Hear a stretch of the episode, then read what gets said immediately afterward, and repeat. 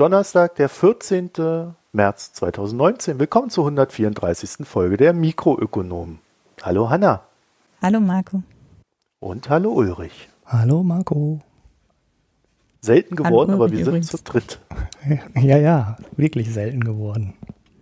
Ja, und weil wir heute so ein bisschen in Zeitnot sind, weil es schon so spät geworden ist, ähm, überspringen wir mal die Dankesagen an unsere Spender für die Daueraufträge der letzten Woche und äh, Spenden und geben euch auch nicht den Hinweis, dass ihr an mikronomen.posteo.de äh, E-Mails mit Kommentaren senden könnt, sondern wir gehen gleich zu den Riesennachklaps, die der Ulrich jetzt aus Zeitgründen auch nicht machen wird. Beziehungsweise er hat ja keine Lust auf Tesla, oder Ulrich? Genau. Ihr hört heute also die Weltpremiere.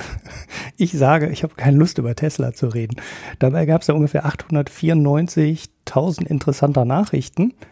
Aber der Teil, wo ich in die Bilanz reingekrochen bin und da die total wichtigen Details raussuchen wollte und euch darüber informieren wollte, der ist alles schon wieder total hinfällig geworden, weil Tesla beschlossen hat, erst alle Autos ganz viel billiger zu machen und alle Läden dafür zu schließen, aber dann, wie Tesla ja in letzter Zeit üblich direkt wieder zurückgerudert ist und gesagt hat, naja gut, wir schließen doch nicht alle Läden und die Autos werden übrigens wieder teurer. Und das geht inzwischen da in einer ähm, so schnell Geschwindigkeit hin und her, dass ich gar keine Lust mehr habe, jetzt darüber zu wühlen, weil, naja, die Überlegung war halt, was passiert denn jetzt, wenn Tesla alle Autos 20 oder 25 Prozent billiger macht? Weil das ist das, was sie bei den Tesla Model S und Model X angekündigt haben. Und das ist eine Preissenkung, die es ja im Automobilmarkt eigentlich nicht gibt. Ne? Also hm. es ist noch nie ein 7er BMW irgendwie 20 oder 25 Prozent über Nacht billiger geworden. Und so waren die Preissenkungen halt wirklich. Das äh, Model S ist irgendwie auf 85.000 Euro gesunken und das Model X auf etwas über 90.000 und das waren vorher beides Autos, die deutlich über 100.000 Euro gekostet haben.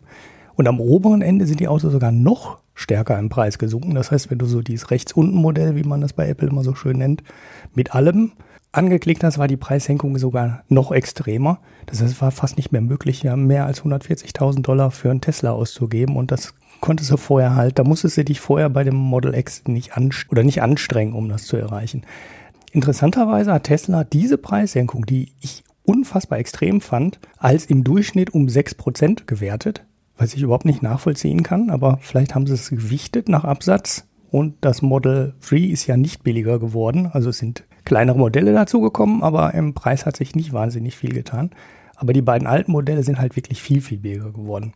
Dann ähm, hat Elon Musk gesagt, na okay, wir schließen doch nicht alle Läden und äh, wir erhöhen die Preise wieder um drei Prozent.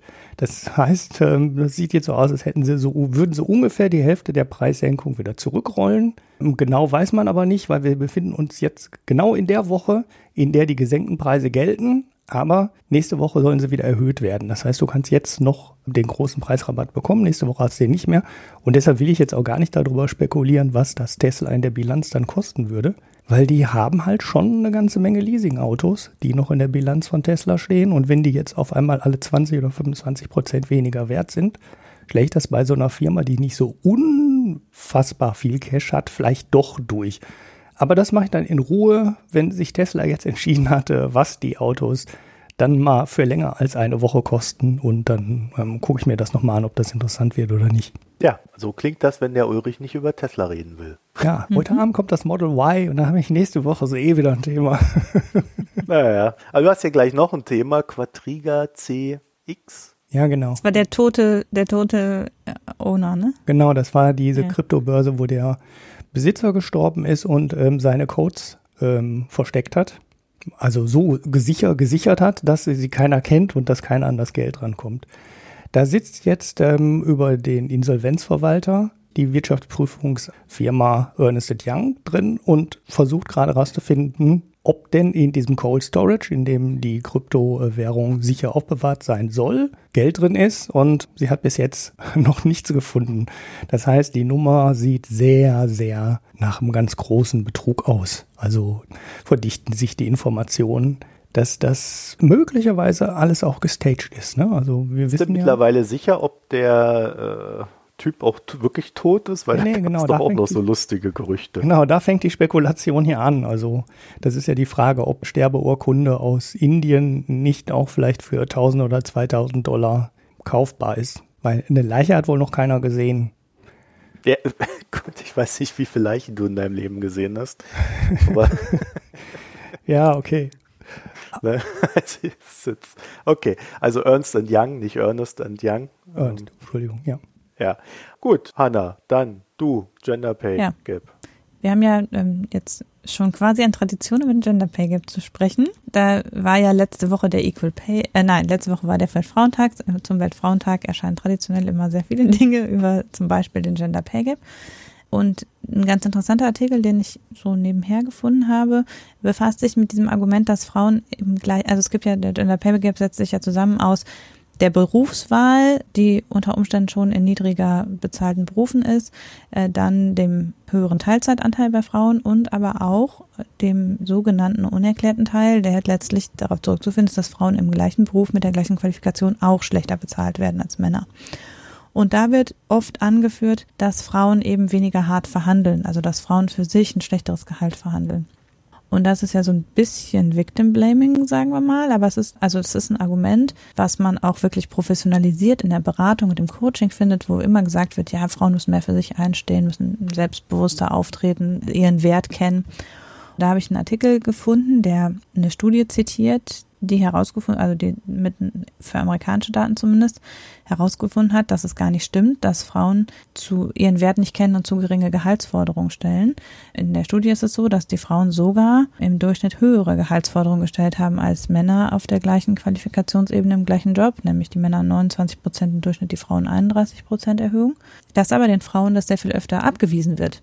Also dass quasi nach dann in Gehaltsverhandlungen den äh, Forderungen von Männern oft nachgegeben wird und den Forderungen von Frauen relativ oft nicht nachgegeben wird. Mhm. Da ist dann auch wieder die Frage natürlich, wie ist das bedingt, warum lassen die Frauen sich das gefallen und so weiter. Aber zunächst mal geht es eben darum zu sagen, nein, es ist nicht so, dass Frauen ihren Wert nicht kennen und deshalb zu bescheiden auftreten. Also das ist offenbar nicht oder nicht alleine. Es ist ja jetzt nur amerikanische Daten, man kann daraus auch nicht alles rauslesen. Aber es ist trotzdem ein ganz interessantes Indiz, eben auch für dieses Argument, dass eben oft gesagt wird, du musst aber, du musst aber selbstbewusster auftreten und so weiter. Mhm. Hm, Ja, Ja. schwierige Kiste, ne? Weil wenn die äh, sagen, ich will aber so viel wie der Mann und der Chef sagt nein und dann sagt die Frau okay. ja, also ich weiß nicht, wie das untersucht würde. Hast du dir das mal angeguckt?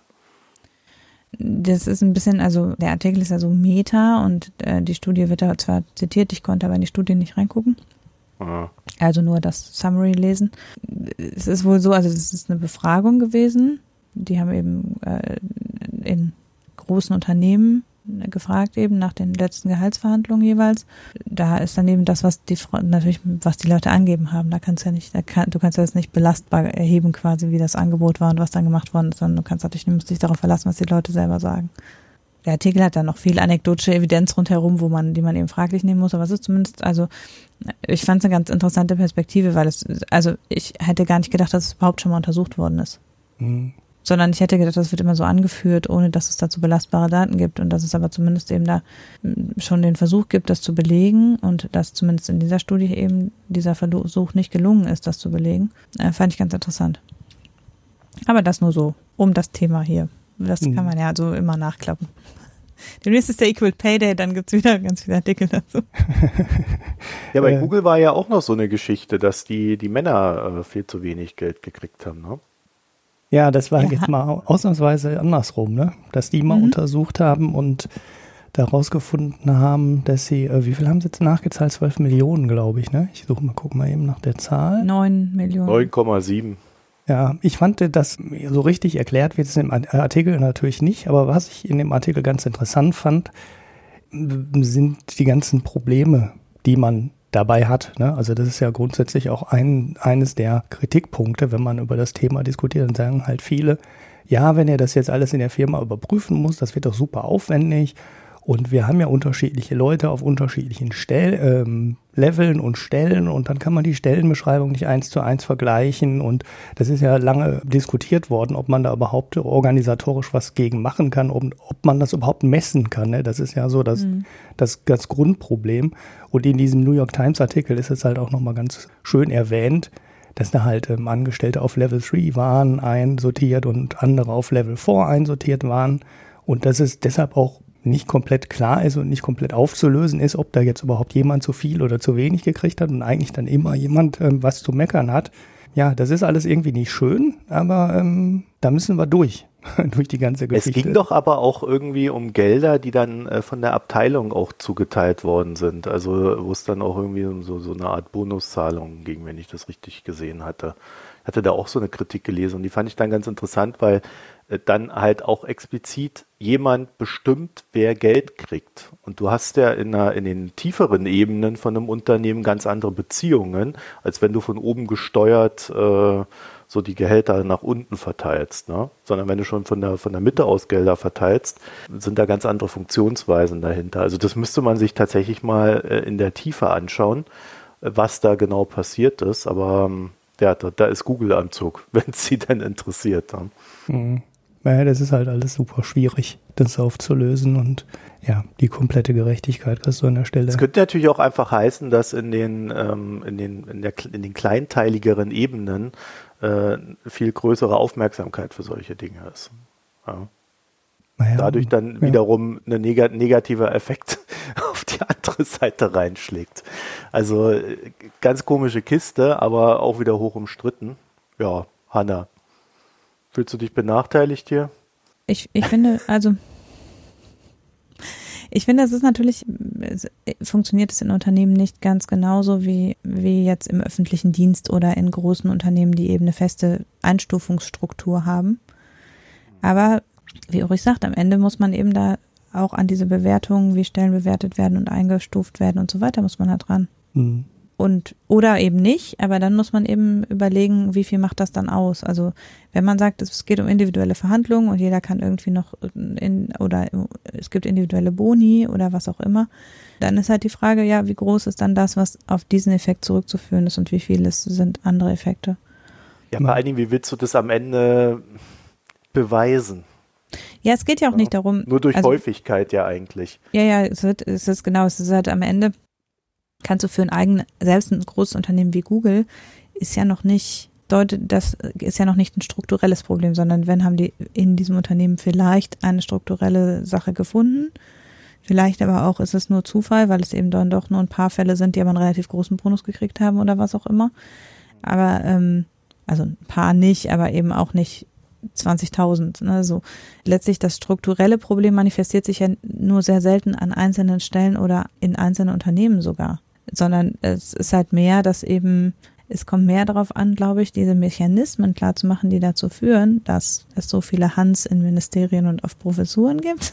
Mhm. Und eben auch dazu führen, dass das unter Umständen mit einer anderen Einstellung in Verhandlungen gegangen wird, aber auch, dass Jobs vielleicht anders eingestuft worden je nach, werden, je nachdem, wer auf dem Job sitzt.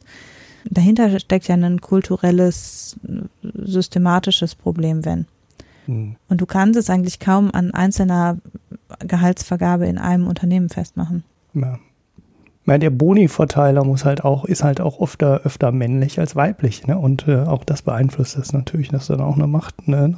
Und gerade in einem IT-Konzern ist es natürlich unter Umständen auch so, dass du da vielleicht, also, ne, da sind dann auch die Strukturen vielleicht nochmal anders. Letztlich setzt sich halt der Gender Pay Gap aus sehr vielen einzelnen Effekten zusammen die alle auf das gleiche systematische Problem hinweisen, die aber eben für sich genommen äh, jedes einzelne nicht so straightforward zu lösen sind, auch nicht mit völliger Gehaltstransparenz oder ne, so das alles sorgt ja noch nicht dafür, dass, dass das einfach weg ist, sondern vielleicht nur eben, dass man sich manche Mechanismen klarer macht. Also so wie dieser gleiche Rekrutieren, gleiche Effekt. Das ist halt was, wenn man das klar hat und als Einsteller sich da eben entsprechend reflektiert betrachtet, dann kann sich das vielleicht ändern. Das heißt nicht, dass es dann was bringt, in jedem einzelnen Verfahren sozusagen eine Quote aufzuerlegen, sondern es geht nur darum, dass eben die Mechanismen, die dazu führen, transparent werden.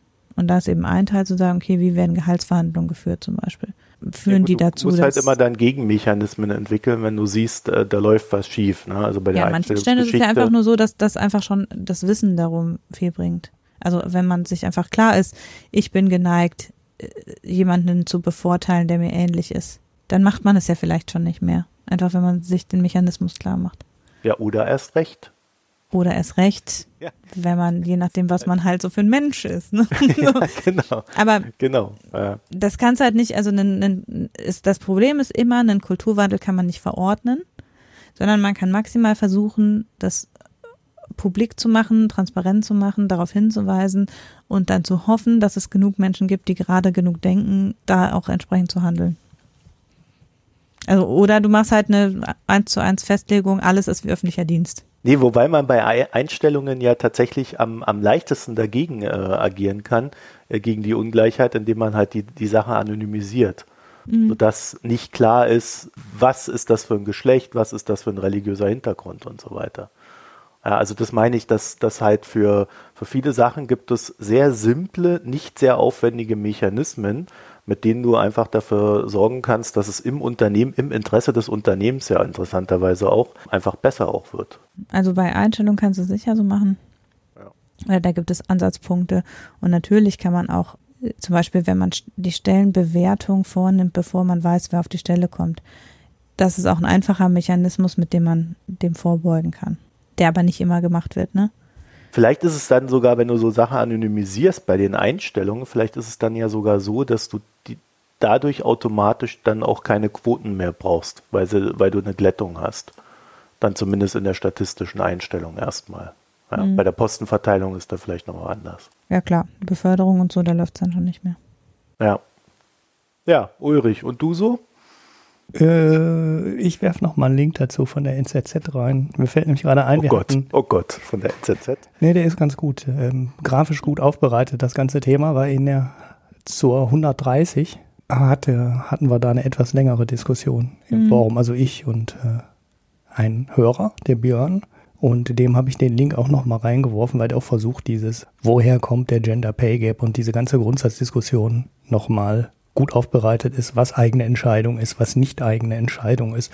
Da ist dann auch das, was wir damals diskutiert haben, dass es alles auf einen Punkt quasi zurückgeht. Ne? Also eine Entscheidung, nämlich ähm, die Entscheidung, ein Kind zu bekommen, zurückgeht und so. Das ist also ein ziemlich langer Artikel, aber der ist auch grafisch sehr gut aufbereitet. Den werfe ich dann nochmal in die Show Notes so als Grundlagenartikel. Mhm. Sonst habe ich jetzt zu dem Thema nichts mehr. Dann kommen wir doch mal zum richtigen Mann, Emmanuel Macron. Und eine Frau. Was, was, naja, die Frau kommt danach. Mhm. Was, was hat der denn wieder angestellt, der Macron? Viel Pathos hat er jedenfalls.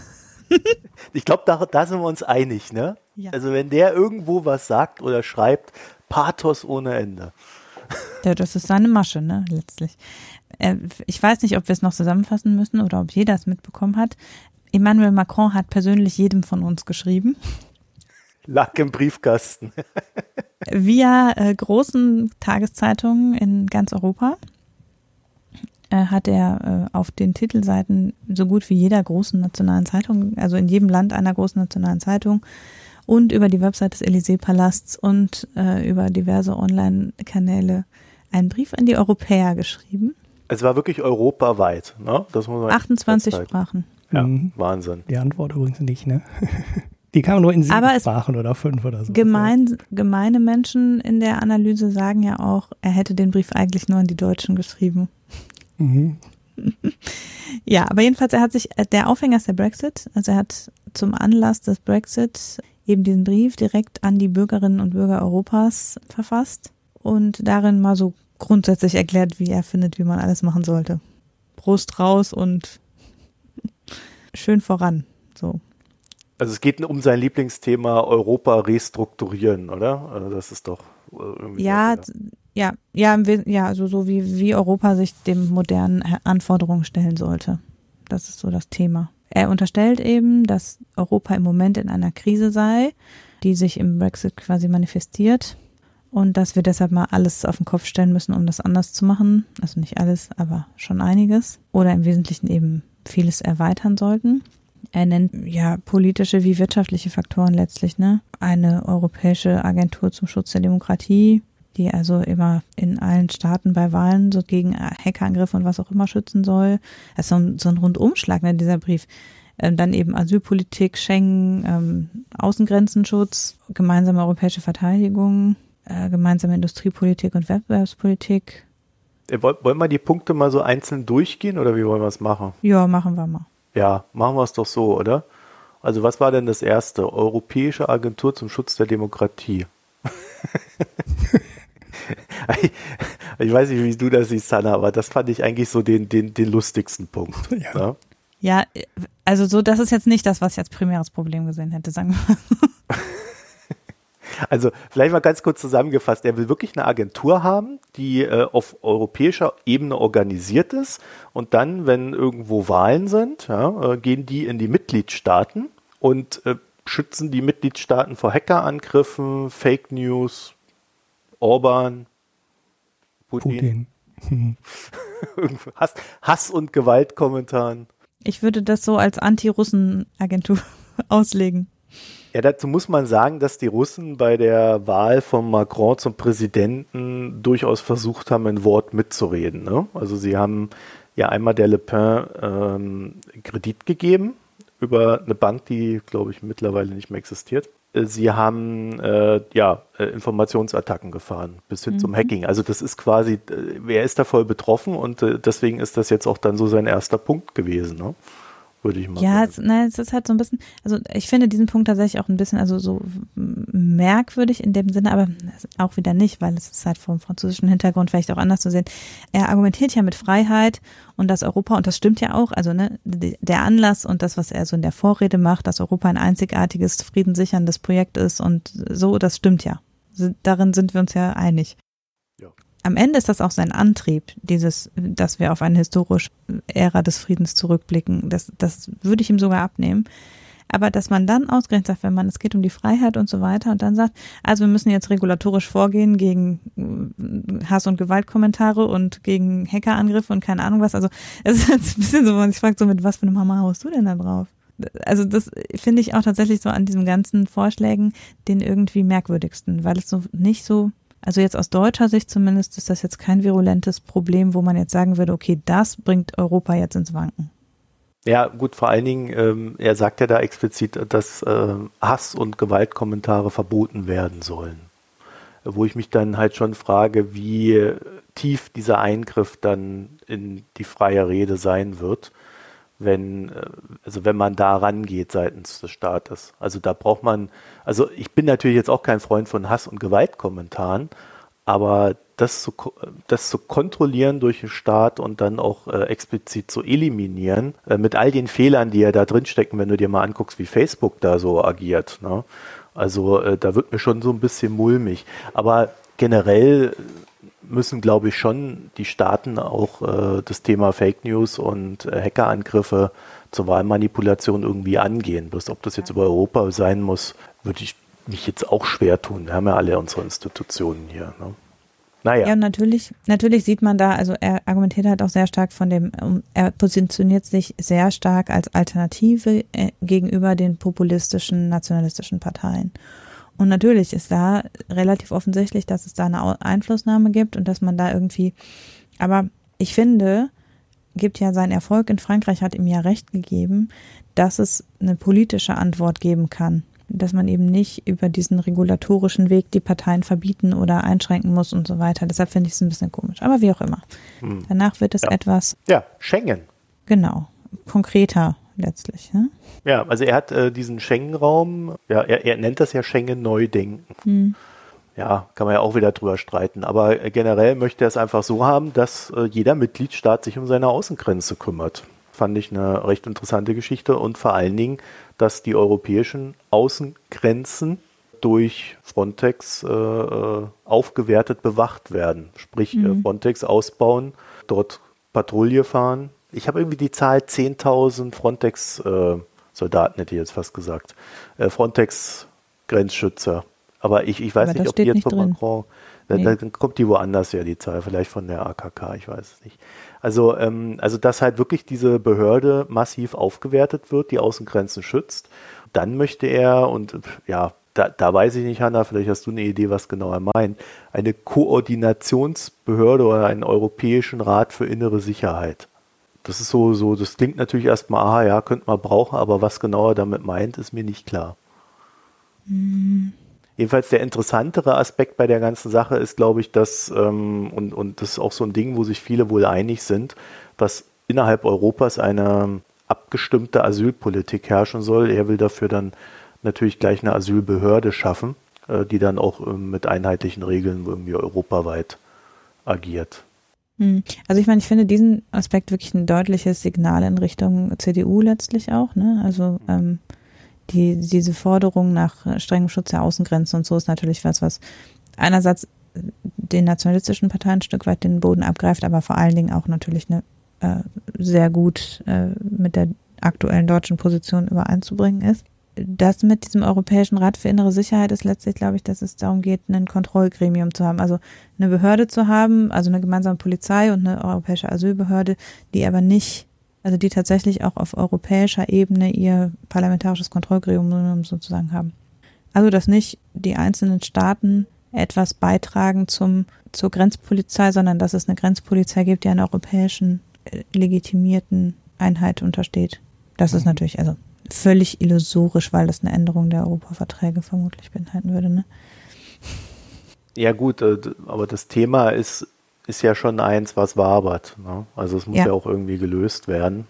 Ja, aber bisher ist natürlich immer so, dass, dass man vielleicht operativ natürlich auf europäischer Ebene relativ viel macht, aber eben nicht, dass auch alles gesetzlich auf europäischer, also unter Umständen eben, dass nur durch die einzelnen Länder wiederum ausgeführt wird. Ne? Also dass es quasi so eine gemeinsame Polizei von allen Einzelnen bestückt wird, aber jeweils ihrem Dienstherrn untersteht.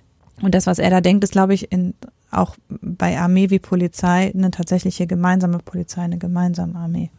Also das schon, schon eine europäische weiter. Armee, die dann, äh, oder, oder Polizei, lassen wir es erstmal bei der Polizei, mhm.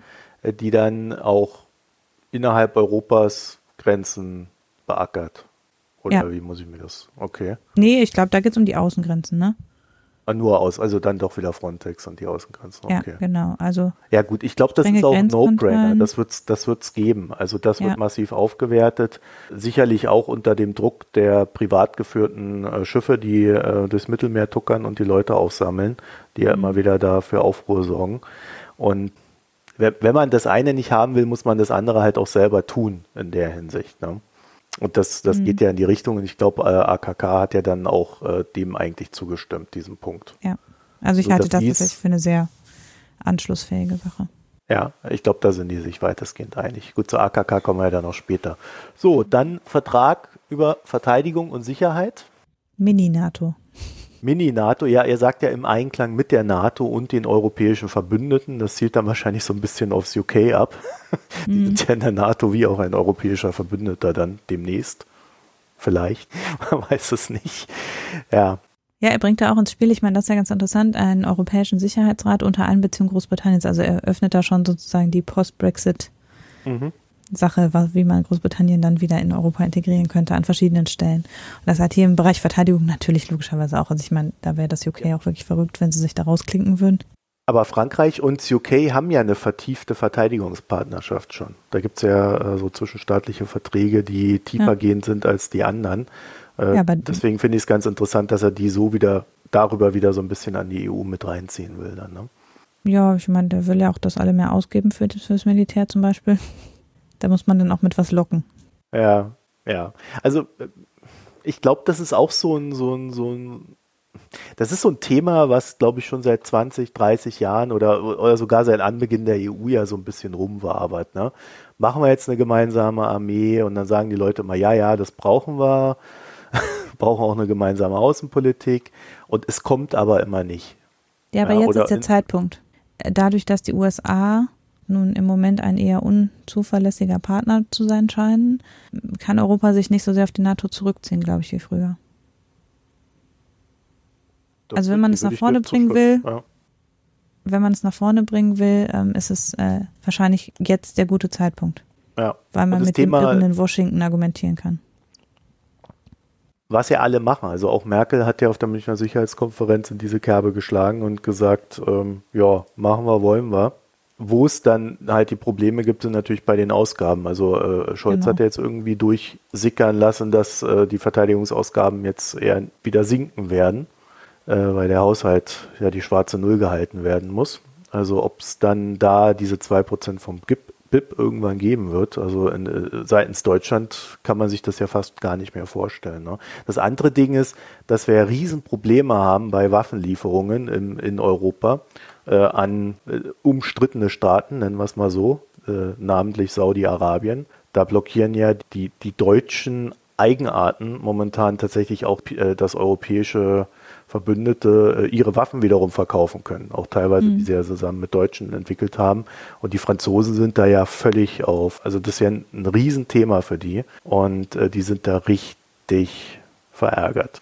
Mhm. Da wäre fast der, die Aachener Verträge wären deswegen fast geplatzt und äh, wie der Spiegel dann irgendwann mal geschrieben hat, gab es da einen geheimen Zusatzpassus, in dem sie vereinbart haben, dass ein Mitgliedstaat nicht verhindern kann, dass der andere Waffen liefert wenn man sie gemeinsam entwickelt hat und es eine Blockade gibt. Aber äh, es ist so, dass äh, da wieder so eine gewisse Sch äh, Schwellen drin sind und die Schwellen sind nicht genau definiert. also, das mhm. heißt, da können sie sich da wieder rumstreiten, wie genau sie es machen. Also ja, ich, ich sagen wir es mal so, ich glaube, Deutschland und Frankreich haben da einigen Klärungsbedarf für die Zukunft ein Thema für unseren Podcast hier, Wettbewerbspolitik. Genau, jetzt kommen die ganzen industriepolitischen Sachen. Wettbewerbspolitik und Industriepolitik. Ja, und da sagt er, das ist auch ähm, interessant ausgedrückt, äh, er möchte, die Grenzen sollen einen gerechten Wettbewerb gewährleisten und dann kommt, was man alles verbieten möchte.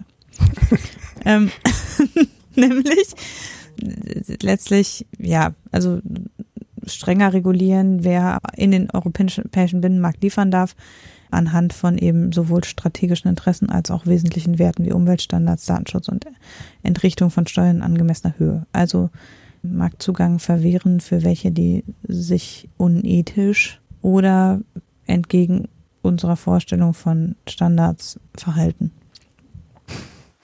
Und dann natürlich eine originär französische Forderung, äh, dass bei öffentlichen Aufträgen europäische Unternehmen bevorzugt behandelt, äh, zu behandeln seien. Ja, zumal dann, wenn sie in einer strategisch wichtigen Branche tätig sind. Ja, und äh, wir erinnern uns, Danone war schon mal strategisch wichtig. Ja, also das ist ja wirklich.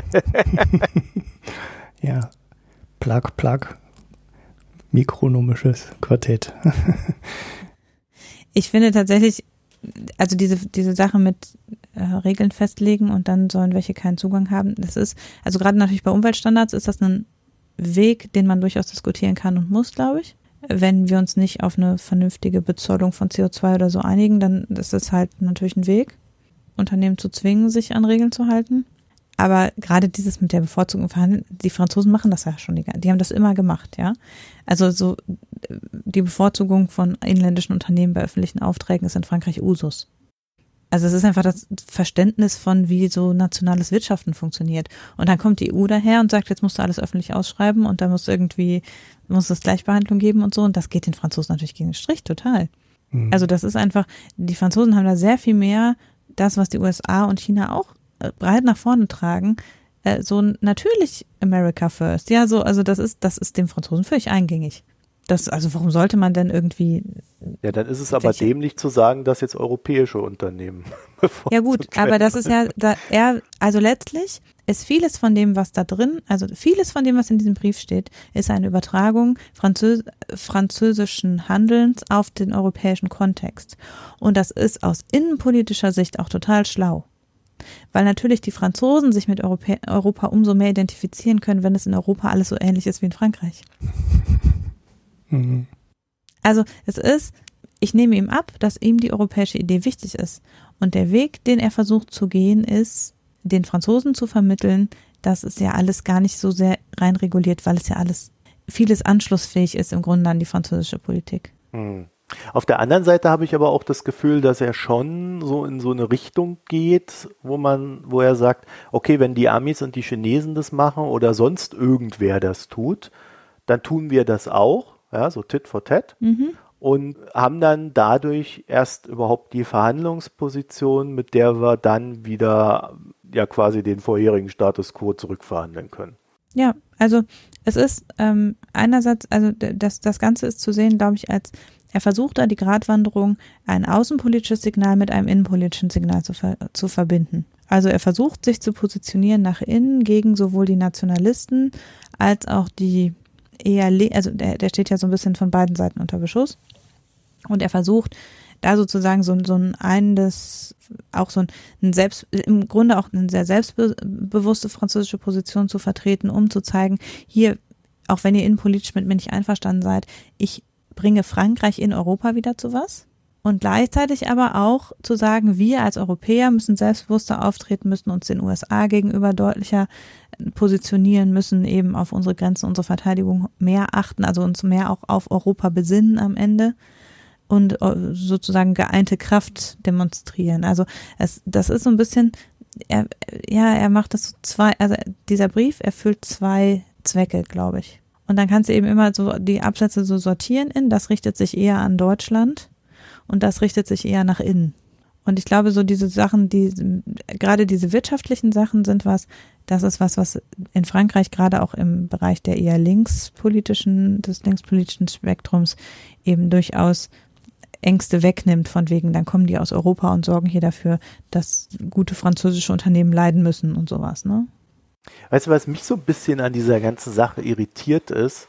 Macron hat sich ja für die Europawahl mit den Liberalen zusammengetan. Ne? Also mhm. der war dann hier auch auf dem FDP-Parteitag und so weiter. Also er hat sich da mit eigentlich mit Leuten zusammengetan, die von dem, was er da geschrieben hat, fast nichts unterschreiben dürften. Mhm. Mhm. Weil das ist ja, das ist ja quasi ein Staats, der Staat regiert die Wirtschaft, könnte man es böse formulieren. Ja, also auch hier Europäische Klimabank, die ökologischen Wandel finanzieren soll nicht der Markt regelt das, sondern da geht der Staat her, der investiert, der macht. Mhm. Äh, dann auch diese Sachen hier, Umweltstandards, die allen auferlegt werden, äh, die irgendwie was mit Europa zu tun haben will. Habe ich auch so ein bisschen das Gefühl, der versucht sein Problem mit den Gelbwesten zu europäisieren. Mhm. Ich finde es auch total spannend, dass irgendwie in Deutschland jetzt Journalisten hergehen und sagen, ja, ja, die Regierung, die hat Angst davor, dass da jetzt so eine Gelbwestenbewegung in Deutschland entsteht. Ja, also ich sehe hier nur Kinder, die auf die Straße gehen, weil sie äh, Angst um ihre Zukunft haben. Das sind keine Gelbwesten, ja, aber äh, ich nehme die auch ernster als, Gelb, als Gelbwesten. Ja. Aber äh, das, das ist, äh, es ist halt einfach Zentralismus, würde ich sagen, was Macron da macht. Also nicht Liberalismus. Ja, das stimmt. Er hat ja ein bisschen das Problem natürlich, dass er sich im politischen Spektrum nicht richtig einsortieren kann.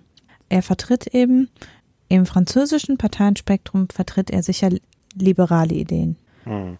Also weil es, es gibt zwar ja eine liberale Partei, die auch, glaube ich, der FDP ähnlich, relativ ähnlich ist in Frankreich, aber er vertritt, so wenn man jetzt ihn zwischen Kommunisten, äh, Sozialisten und eben dem konservativen Flügel bis hin zu Nationalisten einsortiert, dann vertritt er in Frankreich schon so eine Mitte, die man als eher liberal einsortieren muss, weil er ja in Frankreich angetreten ist damit, dass er sehr viele der sehr starken staatlichen Regulierungen zurückbauen wollte. Ne? Also das war ja so seine ursprüngliche, warum er jetzt die Gelbwesten am Hals hat, ist ja, dass er für französische Verhältnisse sehr viel deregulative Politik gemacht hat.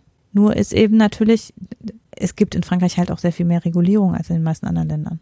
Und das heißt, selbst wenn er in Frankreich dereguliert, ist immer noch, ist es eben immer noch ein relativ eher paternalistisch agierender Staat, würde ich sagen. Und jetzt ist im europäischen Parteienspektrum ist natürlich das Problem, wo sortiert er sich da ein? Ich glaube, dass er da tatsächlich auch Schwierigkeiten hat, einen Partner, also da, er kann sich ja schlecht der grünen Fraktion anschließen, die vielleicht am ehesten, glaube ich, da noch passen würden an vielen Stellen, sondern er, er muss sich ja mit Republik en Marche irgendeiner Fraktion anschließen und dann bleiben ihm sozusagen nur die Liberalen, obwohl eben natürlich das für europäische Verhältnisse nicht sehr liberale Ideen sind, die er vertritt. Er vertritt vielleicht da eben noch im, im politischen Spektrum, im politischen Bereich unter Umständen ja, im wirtschaftlichen Bereich ganz sicher nicht. Und ja, es, ich habe einen Artikel in der SZ gelesen, die so ein bisschen die These vertreten, dass er versucht, eine eigene Fraktion quasi im Europaparlament durch genug irgendwie, was weiß ich, also es ist ja schwierig, wer, wen er da aus anderen Ländern dann zu seiner Fraktion hinzuziehen kann. Das ja, ist ja schon im Europäischen Parlament ist, Parlament ist da ein bisschen ein Problem, wo man sich dann da dazu sortiert. Ja. Hm.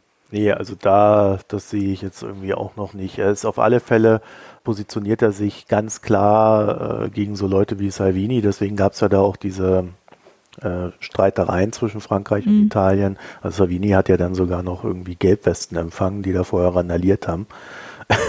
ja, super Signal, ja. Ja, ja, die Franzosen haben ja dann noch zeitweise ihren Botschafter da aus Italien abgezogen. Ja. Also da hat's richtig gekracht und ähm, das Interessante daran war eigentlich, dass es erst hieß, Macron baut das auf gegen Leute wie Salvini. Und dann aber Salvini gebissen hat und nicht Macron. Hm.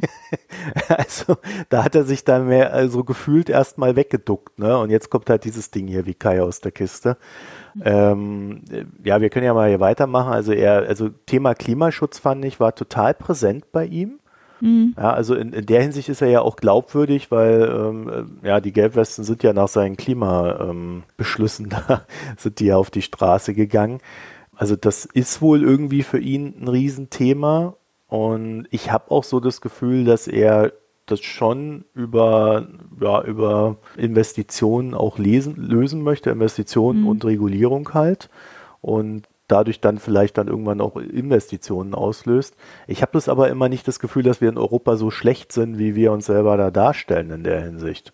Ja, also wenn du mal in die USA fährst oder nach, nach Russland oder so, also was die da an Plastik da raushauen, da wird einem noch ganz anders. Äh, von Schadstoffwerten der Autos nicht zu sprechen. also, also jedenfalls, äh, das ist ein Riesending hier. Schutz vor Lobbyismus ist auch etwas, was, glaube ich, jeder, der sich irgendwie mit Europa beschäftigen tut, sofort unterschreiben würde. Ja, das braucht's. Viel mehr. Und was ich dann so ein bisschen komisch fand, war so diese unabhängige wissenschaftliche Bewertung von Umwelt- und Gesundheitseinflüssen. Also wahrscheinlich wieder irgendwie eine Behörde, die dann ähm, hier europäische Kontrolleinrichtung. Also ja, irgendwann wird es einem dann zu viel Behörde bei der ganzen mhm. Geschichte.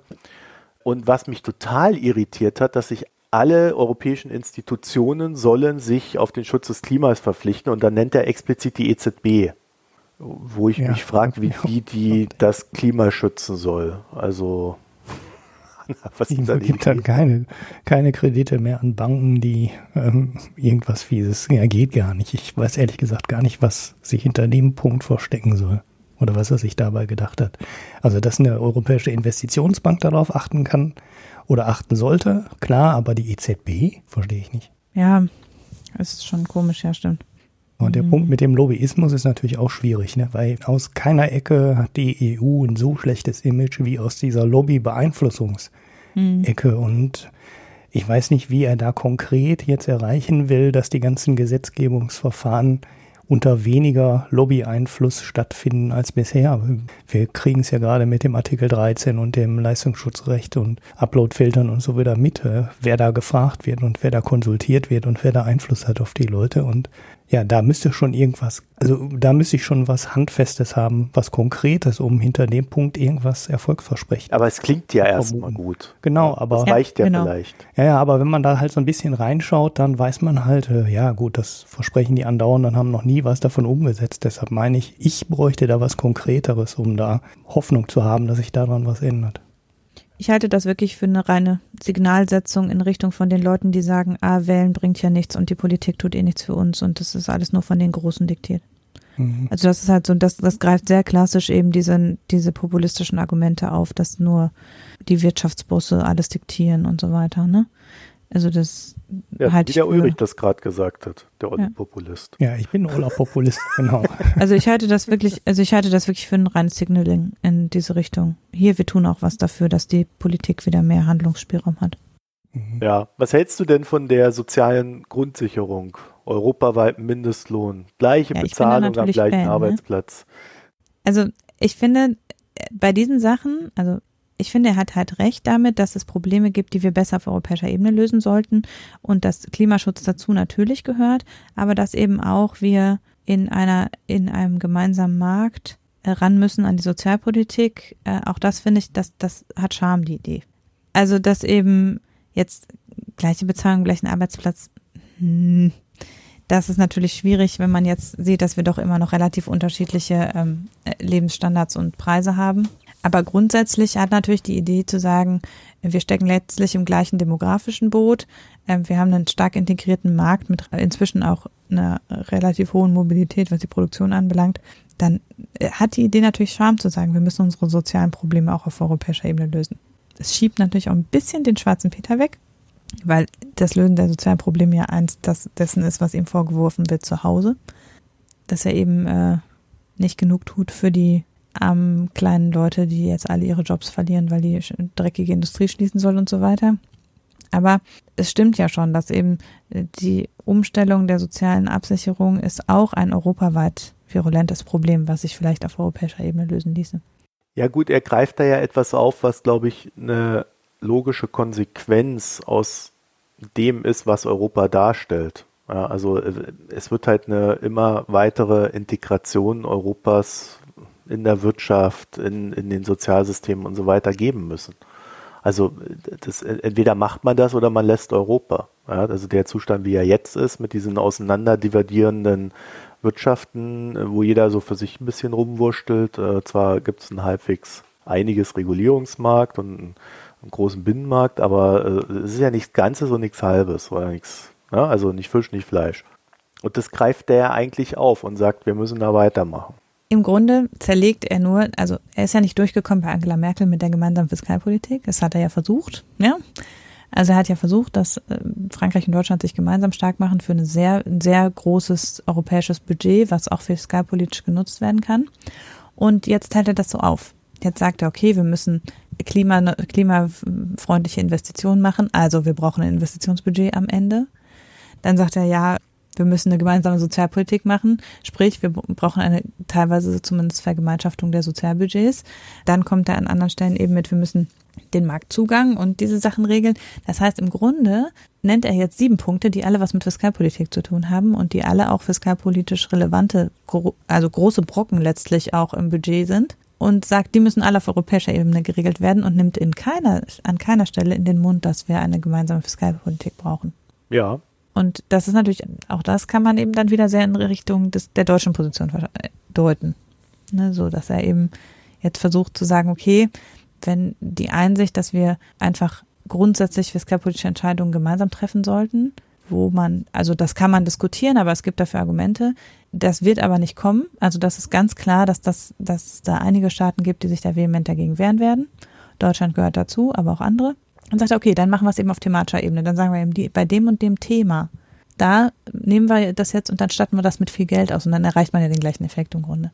Ja, und die Themen will er äh, über den Europawahlkampf auch dann europaweit diskutiert sehen. Also das, äh, er nimmt quasi den Europawahlkampf als Hebebühne, um das. Ja, und er nimmt natürlich Themen, bei denen er nimmt natürlich Themen, die virulent sind innenpolitisch oder außenpolitisch, ja. Er nimmt das Klima, weil da gehen gerade Kinder auf die Straße. Er nimmt so, also ähm, er nimmt soziale Grundsicherung, weil ihm seine Gelbwesten danken. Ne? Also es ist halt, ähm, du kannst für jedes einzelne der Themen natürlich siehst du, dass es an der einen oder Stellen, anderen Stelle in Europa tatsächlich auch ein Thema ist, was brennt. Also er nennt da jetzt keine Themen, wo man sagt, ah, hm, das interessiert ja keinen. Ja, also bei einem Thema war er aber explizit Französisch und nur Französisch, nämlich mhm. indem wir uns Afrika zuwenden sollen weil da sollen wir nur so ein bisschen Bildung machen und ein bisschen Investitionen anschieben. Also das, das fand ich schon französische Kolonialpolitik in europäischem Gewand irgendwie. Das fand ich schon sehr interessant. Also das, hat, das ist mehr ein Signal nach innen gewesen. Das hat nichts mit Europa zu tun, oder? Klar. Wobei ich habe ja heute ähm, auf Twitter schon diese Rede da vom One Planet Summit geteilt. Was stimmt ist, dass er explizit nicht dafür eintritt, äh, eine vollkommene Handelsliberalisierung mit Afrika oder auf Afrika vollständig zum Binnenmarkt zuzulassen. Er wendet sich da auch natürlich gegen die äh, vielfach ja so Deutschland und andere europäische Staaten vertreten ja viel so eine Art von Entwicklungspolitik durch Förderung von deutschen Unternehmen und deren Tätigkeit in Afrika. Das macht er natürlich explizit nicht, sondern er sagt halt eher, da müssen wir staatlich eben Bildung und letztlich relativ klassische Entwicklungshilfe unterstützen. Äh, was wohl ist, ist, dass Frankreich ähm, einen relativ hohen Betrag zugesagt hat für die Entwicklung von Klimaprojekten in Afrika. Das, steht jetzt in dem Brief nicht drin, das ist aber eben an anderer Stelle hat er das äh, angeführt, dass Frankreich sich eben relativ stark für äh, Klimaprojekte in Afrika stark macht. Mhm. Also da geht er auch wieder über diese sozusagen Investitionsschiene. Ja gut, und nachdem wir ja einen Haufen Geld dann schon in den Klimawandel gesteckt haben und dann unsere Technik haben, können wir die dann halt an die Afrikaner verticken. So ist dann ja. doch das Denken, oder? Ja, ja naja. Und dann äh, schlussendlich, äh, da kommt der Innovationsrat eine, und äh, die Europakonferenz, in der dann äh, alle Protagonisten der Gesellschaft sich einigen. Ja, also das ist sozusagen dieses, dieses Grand Débat auf die europäische Ebene gehoben, ne? Ja, also, also was er im Moment in Frankreich macht. Ich habe da sofort an die Räterepublik gedacht. nee, was er ja macht bei diesen Bürgerpanels, das macht er in Frankreich gerade, ne? Hm. Wahnsinnig, also unglaublicher organisatorischer Aufwand. Der fährt ja rum in irgendwelche kleinen Dörfer und dann diskutiert er da sechs bis acht Stunden, bis alle Fragen beantwortet sind. Also die Leute können halt dann da sich anmelden, dann sind da tausend Leute in so einer Turnhalle und dann dürfen die ihm alles fragen stellen und er erklärt alles. Bis jemand Giovanni sagt. Ich habe Ausschnitte aus einer von diesen Grand Debat gesehen. Ich finde das unglaublich, so von der, also von der Intensität, die das dann hat, sozusagen für ihn. Aber das ist halt genau sein Ding. Ne? Also dieses sich direkt, relativ direkt an die Leute wenden auf einer sehr persönlichen Ebene. Das ist halt genau das, wie er funktioniert. Das ist halt, er hat letztlich, es ist nicht so, dass er keine Programmatik und kein Programm hat, aber er, seine, seine Art, erfolgreich zu sein, lebt, lebt von der persönlichen Ansprache. Und mit diesen äh, Bürgerpanels und Europakonferenz, das überträgt letztlich diese Methode der persönlichen Ansprache auf die europäische Ebene. Okay, also wenn da Macron demnächst durch Europa tourt und mit den Leuten spricht. Also ich meine, er meint, glaube ich, schon, dass alle Politiker das machen sollten. Ja. Aber ähm, umgekehrt, er hat ja, glaube ich, auch versucht, in anderen Ländern auch solche Dinge abzuziehen und hat nicht so gut gefruchtet wie in Frankreich. Die Franzosen finden sowas natürlich toll. Also ich meine, das ist, das ist genau das, was die wollen. Also so mitreden und einfach und ihre Meinung sagen dürfen und sowas. Ne? Ich glaube, dass er tatsächlich auch daran glaubt, dass das ein Erfolgsmodell ist. Also dass das auch gegen die Politikverdrossenheit und für eine Wählermobilisierung, dass das halt der Weg ist. Ich glaube schon, dass er das tatsächlich denkt, dass es übertragbar ist. Mhm. Obwohl ja. ich nicht sicher bin, weil es ist halt, er ist halt eine charismatische Persönlichkeit. Ich weiß nicht, ob Angela Merkel das in der gleichen Art und Weise transportieren könnte. Ja, war also. letztens in Chemnitz und hat sich da mit den Bürgern unterhalten. Ja. ja. Also, auch in so einem Ding. Da waren, glaube ich, 250 Leute oder so. Allerdings zeitlich beschränkt, ja, nicht, nicht bis, bis fertig geredet wurde. Naja, Ulrich, du hast dann auch noch eine Anmerkung zum Herrn Macron, wie ich hier sehe. Genau. Mir ist aufgefallen, ihr habt ja gerade schon auch schon gesagt, dass es über die europäische Fiskalpolitik da nichts drin steht. Und das ist mir so generell aufgefallen an seinen Vorschlägen. Also es sind entweder so Vorschläge, die halt so Common Sense sind, ne? also wo man gar nicht groß drüber diskutieren muss, oder es sind Themen, die die EU bisher noch nicht beackert hat. Und das ist jetzt meine, meine gemeine Anmerkung. Das sind Themen, bei denen die EU noch nicht gescheitert ist und eben keine gemeinsame Politik und keine gemeinsame Position hinbekommen hat. Und das war eben halt, gerade habt ihr die EU-Fiskalpolitik genannt und mir ist eben auch die ganze, das ganze Thema Steuerpolitik, Steueroasen, ja, Digitalsteuer, Finanztransaktionssteuer und so weiter eingefallen. Da steht dann nichts zu drin. Ja, doch, er hat, er spricht von einer angemessenen Steuer.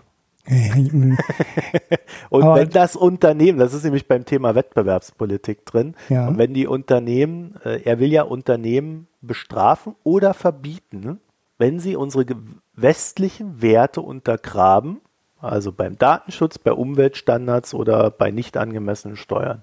Hm. Naja gut, dann nennt er das, dann verklausuliert er das Thema ein bisschen, weil bei der Digitalsteuer ist er ja nicht weitergekommen, da macht das jetzt alleine. Und die Finanztransaktionssteuer europaweit gibt es ja auch nicht, wobei die jetzt gar nicht, habe ich jetzt letzte Tage gelesen, gar nicht so tot zu sein scheint, wie ich zwischenzeitlich mal dachte. Denn die soll jetzt wohl doch kommen, aber koordiniert nur in den Ländern, die mitmachen wollen. Ja, die hat doch Apple eingeführt jetzt. nein, nein, also diese richtige Börsensteuer, wo die äh. High-Frequency-Trading oder also wo jeder Trade mit einer minimalen Steuer belegt wird und dann halt dieses High-Frequency-Trading unterbunden wird.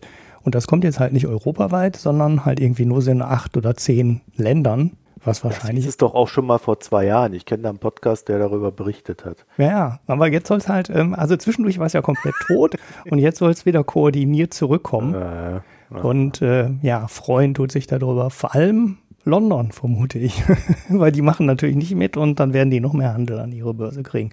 Naja, aber das ist mir, das war halt nur so der Punkt, der mir irgendwie aufgefallen ist, dass auf vieles nicht beackert, wo die ähm, EU halt in der Vergangenheit nicht, nichts hinbekommen hat. Ja, zumindest benennt er viele Sachen nicht konkret. Mhm.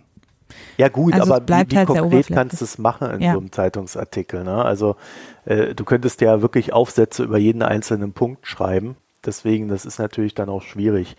Gut, ja, es gab dann eine Antwort von AKK. Wie heißt die Frau? Annegret Kramp-Karrenbauer. Ja. ja, da darf man sich ja auch nicht mehr drüber lustig machen. Also ich habe mir da das Ding angeguckt und ähm, Also ich fand es total spannend, dass sie als erstes erzählt hat, dass äh, sie quasi einen European Way of Life vertreten möchte. Das ist auch so ein, also ich finde, dass die wirklich immer so sich dazu erklärt, für was sie steht, wo man immer denkt, so, hä? Ja, vor allen Dingen hat sie dann selber irgendwie so dieses Ding dann hingestellt.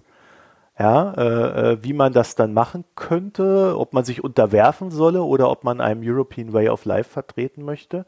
Und ihre Antwort lautet, unser Europa muss stärker werden.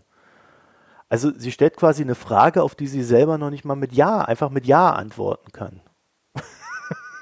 das fand ich echt krass. Wollen wir mal die Punkte durchgehen. Ähm, mhm. Also, was will sie? Ein Binnenmarkt für Banken wollte sie. Das war so das Erste. Eben dazwischengerätsche nochmal. Bemerkenswert ist ja überhaupt, dass AKK die Antwort gibt und nicht Merkel, ne? Nö, wieso? Ich finde es schon, also eigentlich sollte der ersten Mann in Frankreich auch die erste Frau in Deutschland antworten. Ja, aber die Regierung außer Orban hat ja niemand was dazu gesagt. Also Orban und Salvini haben sich, glaube ich, aufgeregt und von wegen, jetzt will der Macron uns alle hier reinregieren und so weiter. Aber alle anderen Regierungen haben dazu nicht Stellung bezogen. Mhm. Okay. Also ich muss sagen, äh, ich fand das sehr clever gemacht. Das schließt sich ja auch, äh, wenn du dir überlegst, wie Merkel an die Macht gekommen ist damals, mit diesem Artikel in der FAZ, äh, in dem sie quasi Kohl beerdigt hat. Äh, das schließt ja so ein bisschen daran an. Ja, also das ist die gleiche Strategie. Äh, lustigerweise hat sie ja damals dann auch so eine Regionalrunden eingeführt, die Merkel, mhm. in der dann jetzt äh, AKK sich ja auch gegen Merz und äh, Spahn durchgesetzt hat. Und AKK hat auch das wieder repliziert. Sie hat äh, ja jetzt diesen, diese, diese Werkstattgespräche eingeführt. Mhm. Also das ist irgendwie so die gleiche Strategie, mit der Merkel sich damals durchgesetzt hat. Und deswegen ist es irgendwie folgerichtig, dass sie jetzt da auch drauf antwortet. Das ist quasi ihr FAZ-Artikel. Nur dass sie Merkel nicht absägt, sondern weiter Hand in Hand mit ihr arbeitet. Und die Kanzlerin hat ja dann auch gesagt, ja, ist, äh, schöne Vorschläge, kann ich nur zustimmen. Ja, ich hätte mir halt für Europa gewünscht, dass auf der gleichen Ebene die Antwort kommt. Ja. Also es wäre vielleicht hilfreich gewesen, wenn man Gut, da mal an einem Strang zieht. Aber das äh, ist ja eine Antwort. Macron doch schon so lange die Merkel. Ja, das ist aber in der Antwort eh nicht zu erkennen. Von daher wäre es auch wahrscheinlich wurscht gewesen, ja. ob AKK die Antwort gibt oder Merkel. Also ah, lass uns mal durchgehen. Ja, also Binnenmarkt für Banken, äh, keine Ahnung, was damit gemeint ist. Ja klar, die BNP kauft die Deutsche Bank und nicht die Commerzbank. Ja, das ist eben, es gibt doch einen Binnenmarkt für Banken. Also so, ja, wie es genau. für jedes Unternehmen also, den Binnenmarkt gibt. Also, das ist halt so. Ja, hä? völlig, uh, völlig unklar, ja, weiß ich auch nicht. Christian Odendahl hat dann auf Twitter dazu noch gefragt, was ist das anderes als die Bankenunion, die wir ja schon haben? Gut, da kann man dann auch drüber streiten, ob das was ähnliches ist. Also äh, Banken sind europaweit im Geschäft äh, miteinander. Äh, also de, den Punkt verstehe ich wirklich gar nicht. Ja, also schlichtweg nicht. So, Mindestlohn findet sie in europäischen Zentralismus. Vergemeinschaftung von Schulden mag sie auch nicht. Ganz böse. Mhm. Mindestlohn und europäisierte Sozialsysteme lehnt sie ebenfalls ab. Also das hat sie gleich Ui. so am Anfang, das will mhm. ich nicht, Punkt. Ja, also das war dann erstaunlich klar. Also Hanna, ähm, mit AKK wird das schwierig äh, mit dem. Ich habe da keine Ambitionen. so. Und ich glaube, es deckt sich halt auch schlichtweg mit der CDU-Linie. Ja? Also das äh, ist nicht anders zu erwarten gewesen. So. Ja, und dann sind so, so Sachen, ne, da ist sie dann auch so herrlich unklar. Da fordert sie dann so europäische Antworten auf klimaverträgliche und individualisierte Mobilität. Ulrich, du bist ja hier unser Klimawandel-Mobilitätsexperte. Was, was meint das denn? Äh, keine Ahnung. Ulf Poschert soll weiter seinen Porsche fahren dürfen, aber es muss klimaverträglicher sein. Ja, ja, und so schnell. Also ähm, kein genau. Tempolimit in ganz Europa muss, soll das Auf wohl keinen Fall wollen wir irgendwem seine individualisierte Mobilität verbieten. Ja. Aber genau. klimaverträglich bitte. Ja, deswegen gibt es doch jetzt dieses Flugtaxi da in München, was schon genau. ganze beträchtliche 50 Kilometer fliegen kann. Aber nur ohne Personen drin. Ja, ja, da wird es 30. so. Sonst hebt es das gar nicht ab. Ja, nee, keine ja. Ahnung. Ja, und ihr habt alle über Dorobert gelacht. Naja, dann ja irgendwie Forschungsergebnisse zu neuen Medikamenten und Behandlungen sollen auch irgendwie europäisch geregelt werden. Äh, also quasi so eine FDA vielleicht für Europa. Ja. Aber was haben wir ja schon? Die zieht auch gerade um. Das ist die Behörde, die gerade von London mhm. nach Amsterdam, glaube ich, umzieht, wenn ich es richtig mhm. im Kopf habe. Also das ist schon auch schon europaweit geregelt. Dass deren Kompetenzen äh, ausgebaut werden. Also, aber es ist ja alles so unklar, dass wir es dann gar nicht wissen, äh, was sie überhaupt meint. Aber interessant wusste ich jetzt auch nicht, dass es so ein Ding gibt. Und dann wollte sie dann doch tatsächlich äh, Forschungsgelder via einem EU-Budget EU ähm, ausrücken. Ja, also Innovationsbudget. Ja, äh, da vielleicht ja etwas mehr als bisher. Und das Ganze soll dann gleichzeitig die globale Wettbewerbsfähigkeit steigern. Ja, also wahrscheinlich wieder bei der ähm, bei der Industriepolitik und ähm, ich habe mir hier so diese Notiz gemacht, ähm, dass mich das Ganze an die Raumfahrtbranche erinnert. Weil die Raumfahrtbranche in Europa funktioniert ja so, dass es zwar irgendwie europäische Gelder gibt, aber die werden anteilig auf die EU-Staaten geworfen und die wiederum geben dann in ihrem jeweiligen Land die Aufträge raus. Ja, teilweise auch projektbasiert, ne? Also wenn die ja. äh, irgendeinen Satelliten da hochschießen oder irgendeinen Forschungssatelliten hochschießen, sind die Kooperationen auch mal unterschiedlich. Manchmal ist es genau. nur Deutschland mit Italien und dann finanzieren nur die beiden Länder das und so. Also das ist auch, da wird zwar viel kooperiert, aber europäisch koordiniert ist, sieht das nicht unbedingt aus. Weiß ich nicht, ob da vielleicht doch was hinter den ja, Kulissen ähm, passiert, aber beim Projekt sieht es immer eher so aus, als würden sich dann, ah, das mache ich mal mit dem und das mache ich mal mit dem und das verteilt sich ganz gut, hm, aber so richtig koordiniert sieht mir das nicht aus. Naja, es hat jedenfalls dazu geführt, dass in der Raumfahrtbranche die Unternehmen dann dazu übergegangen sind, jeweils ähm, Standorte aufzubauen, ja, um dann halt in jedem Land auch diese äh, Fördergelder äh, oder diese EU-Gelder abgreifen zu können. Und dann müssen sie halt in Italien arbeiten, aber die Zentrale ist dann in Deutschland. Ah, okay. Auch also, ein guter Trick, ja.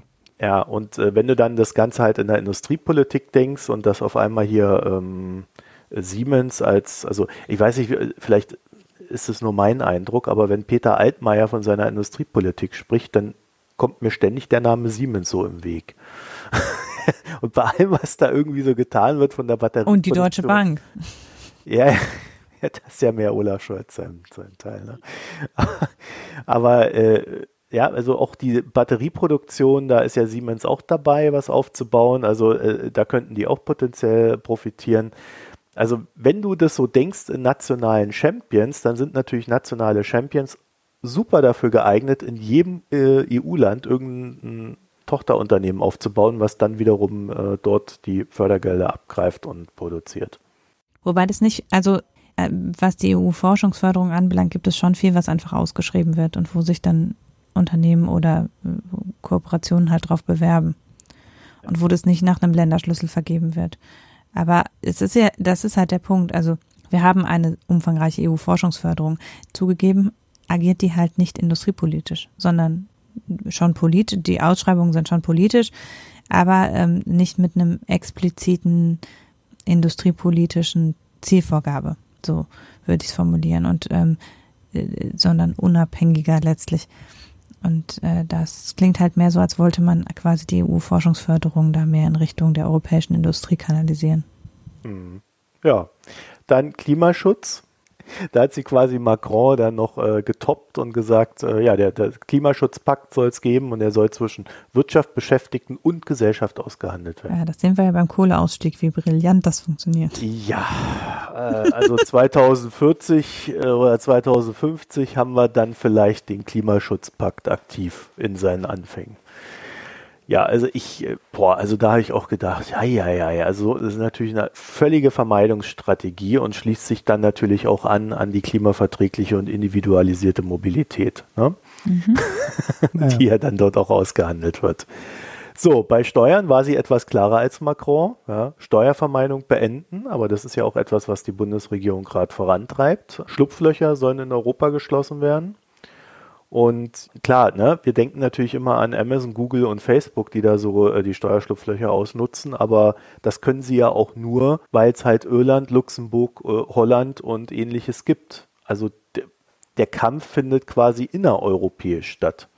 Weil da kannst du auch 50 Millionen Digitalsteuern einführen. Wenn die Länder da halt ihre Schlupflöcher aufbauen, dann bringt das alles nichts. Mhm. Naja, und das betrifft ja nicht nur die Digitalkonzerne, ne, sondern das macht ja McDonalds und Starbucks und die genau. Pharmakonzerne und so ja. auch alle. Wir haben das ja hier oft genug durchdekliniert, wie das funktioniert mit den Lizenzen und so. Aber da ist schön, dass die äh, AKK, AKK da wegen, wesentlich klarer geworden ist als Macron. Es ist natürlich die Frage, was davon dann am Ende stattfindet. Und da haben wir ja bei dem Thema recht wenig Hoffnungen. Ne? Na, leider. Und wo wohl die große Einigkeit herrscht, ist äh, hier in Sachen Grenzschutz. Also was mich so ein bisschen beim Thema Grenzschutz stutzig gemacht hat, ist, dass eigentlich beide gesagt haben, ja, also auch in den inneren also in dem, bei den Binnengrenzen Europas soll es Grenzkontrollen geben. Und das Ganze soll dann wohl so laufen, du hast halt Frontex zum Schutz der Außengrenzen, die sehr stark geschützt werden und wo man so sein Ding macht. Und nach innen hin wird der Schutz, äh, wird die Kontrolle und der Schutz halt immer weniger, weil dann natürlich die meisten schon wieder abgefangen werden. Und da haben wir als Deutschland, äh, als quasi in der Mitte Europas liegend, eine recht privilegierte Position. Das heißt, wir müssen recht wenig machen. Und da fand ich es total spannend, dass AKK gesagt hat, ja, also wer weniger machen muss, der soll dann auch mehr Geld irgendwo hinschießen oder ähnliches. Ja, also der, wenn du dich auf der einen Seite weniger engagieren musst, dann musst du dich halt auf der anderen mehr engagieren. Ja, und das zielt natürlich auch auf so Leute wie Orban, ja, die sich dann so hinstellen und sagen, ähm, wir wollen gar nichts haben, sondern es geht dann halt in Richtung einer Verteilung. Gut, und wir müssen natürlich damit Geld schmeißen. Oder glaubt ihr, dass es anders kommen wird? Naja, aber dafür müssen wir halt mit Geld schmeißen und dann keine Flüchtlinge mehr aufnehmen. Das ist ja so die Argumentation, ne? Ja, natürlich. Ne? Aber ich, ich habe so das Gefühl, dass diese Richtung, äh, dass, dass da wenig Dissens herrscht bei allen. Also irgendwie, ich habe nicht, nicht das, nicht, also klar, in, innerhalb der Zivilgesellschaft herrscht Dissens, ja. Aber in der Politik, äh, zumindest hier zwischen denen, die da diskutieren, da sind, ist man sich eigentlich so grundsätzlich einig. Ja, weil alles andere wird, ist eh nicht mehrheitsfähig. Ja. Und es ist ein dringend zu lösendes Problem und also wird halt so der kleinste gemeinsame Nenner quasi. Ja, aber gut, wenn man sich einig ist, ist es ja noch nicht mal der kleinste gemeinsame, ne? Sondern man hat halt ein Projekt, wo man gemeinsam, wo man zusammenarbeiten kann, wenn man sich ja mhm. bei allem anderen streitet. Ja. Gut, dann, ähm, das war mein Lieblingspunkt, muss ich gestehen, hat AKK gefordert, dass äh, Europa einen ständigen Sitz im UN-Sicherheitsrat haben soll. Also das ist, äh, würde ich sagen, klares äh, Macron-Trollen, weil dann müsste Frankreich seinen Sitz opfern. Die Franzosen haben auch sofort gesagt, das geht doch gar nicht. Nur Nationalstaaten können Mitglied sein. Ja, dann nochmal Macron trollen. AKK meint, wir sollen Afrika helfen. Am besten durch Öffnung unserer Märkte für afrikanische landwirtschaftliche Produkte und Subventions- und Regulierungsabbau. Also quasi genau das Gegenteil von Macron, würde ich fast sagen. Hat ja, aber das, und aber auch natürlich genau total das, in der Tradition der deutschen, also das ist halt auch einfach so, ja, das, was unsere Entwicklungsministerien quasi schon die ganze Zeit als Nonplusultra erklären. Okay, aber da wärst du auch dabei, ne? Weil das ist ja auch gar nicht so wahnsinnig viel mehr abzubauen, ne? Genau. Das bringt halt nichts. Ja, gut, Man muss schon auch einfach Geld dahin tragen. Also es reicht halt nicht zu sagen, ja, die können ja zu uns exportieren. Das reicht halt mhm. halt nicht. Damit wird man vor allem klimatisch das Problem nicht lösen. Okay. Aber wenn du gleichzeitig die Sub Subventionen abbaust, äh, also Oldenburger Butter irgendwo in Südafrika äh, billiger als die Butter, die dort äh, vor Ort hergestellt wird, dann lässt du ja schon zu, dass sie selber eine Wirtschaft entwickeln, die dann fähig sein wird, Produkte zu Also Subventionsabbau sehe ich ja sinnvoll auch notwendig. Aber Afrika ist auch nicht nur Landwirtschaft. Ne? Also das ist halt zu kurz gegriffen. Es gibt nennenswerte Roh andere Rohstoffe, die abgebaut werden. Und es entwickelt sich halt auch eine Industrie. Für die sind, ist es nach wie vor völlig abgeschottet. Also ne, Industrieprodukte lassen wir nicht rein, sondern nur noch möglichst basische Erzeugnisse. Und gleichzeitig, wenn wir wollen, dass nicht in Afrika das Klima gründlich vor die Wand gefahren wird, müssen wir richtig Geld dahin tragen. Es wird halt einfach Geld kosten. Es reicht halt nicht zu sagen, ja, dann entwickeln die sich mal und dann ähm, kaufen wir deren Kakao. Also das ist halt nicht, so wird man es nicht lösen. Okay, also nur so, bist du nur so halb begeistert. Ja. Aber ich bin bei Macron auch nicht, also ich, es ist richtig, die Sache mit der Bildungspolitik äh, bei Macron ist sicher richtig, aber auch da ist das natürlich eine sehr verhaltene. Also so, wir öffnen uns jetzt in Richtung Afrika und machen wenig. Ja. So, drittes Macron-Trollen. ich meine, die ist schon, schon eine fiese Sau, die AKK. Da hat sie gesagt, ähm, EU-Parlament nach Brüssel verlegen. Weg mit Straßburg. Wie sie das, Also, also, verlegen, was das als Antwort auf diesen Brief soll. Ja, einfach nur ärgern. ja, also weg aus Straßburg, nur noch in Brüssel und ähm, so Macron, du willst diskutieren hier, dann können wir diskutieren. ich glaube, das geht so in die Richtung. Ja, dann fand ich ganz nett EU-Beamte besteuern. Also, äh, das ist doch mal eine valide Forderung, oder? Ja. Kein Juhu, kein. ja, ihr seid aber auch echt. Ja, äh, das ist ja keine jetzt auch nicht so der Europäer. weltbewegende Punkt, ne? Naja, es geht ja darum, mehr Fairness zu schaffen, oder nicht? Ja, dann erhöhen die sich die Löhne vorher um 30 Prozent und dann, dann zahlen sie dann nachher Steuern von. Also So tief herrscht der Zynismus. Ja, es ist wie bei der Gut. 19% Aktion im Mediamarkt. Da werden auch vorher die Preise um 15% erhöht und dann kriegst du 19% Rabatte. So. Ja, ich verstehe vor allem nicht, was das, also man kann das nur in die Richtung lesen, dass sie sagt, okay, wenn der Macron so viel zusätzliche Behörden will, dann muss man aber was daran tun, dass die dann nicht alle ein Selbstbedienungsladen sind oder so. Ja, aber du hast doch selber vorhin gesagt, dass der Macron ja auch schon versucht, äh, seinen Brief so zu formulieren, dass er eine Balance ist aus Innenpolitik und Außenpolitik ja, oder Europapolitik. Und ich denke mal, dass AKK natürlich auch so ein paar Sachen reinbringt, wo sie dann hier in Deutschland Punkte sammelt. Ja? Wie ja auch zum Beispiel dieser äh, Imam-EU-Lehrstühle. Ja? Das ist auch völlig unverständlich. Also, Das war wie, ja, hm, wie kommt Ja, man der drauf, das da reinzuschreiben? Ja. Naja, ist auf der einen Seite wäre es ja ganz interessant, da so, so eine EU-Regelung zu haben, weil es dann europaweit gilt. Ja? Und das andere ist, dass es ein deutsches Thema ist, ein explizit deutsches äh, Thema, was uns ja hier sehr beschäftigt, weil wir sowas nicht aufgebaut haben oder gerade erst dabei sind, das in der Breite aufzubauen.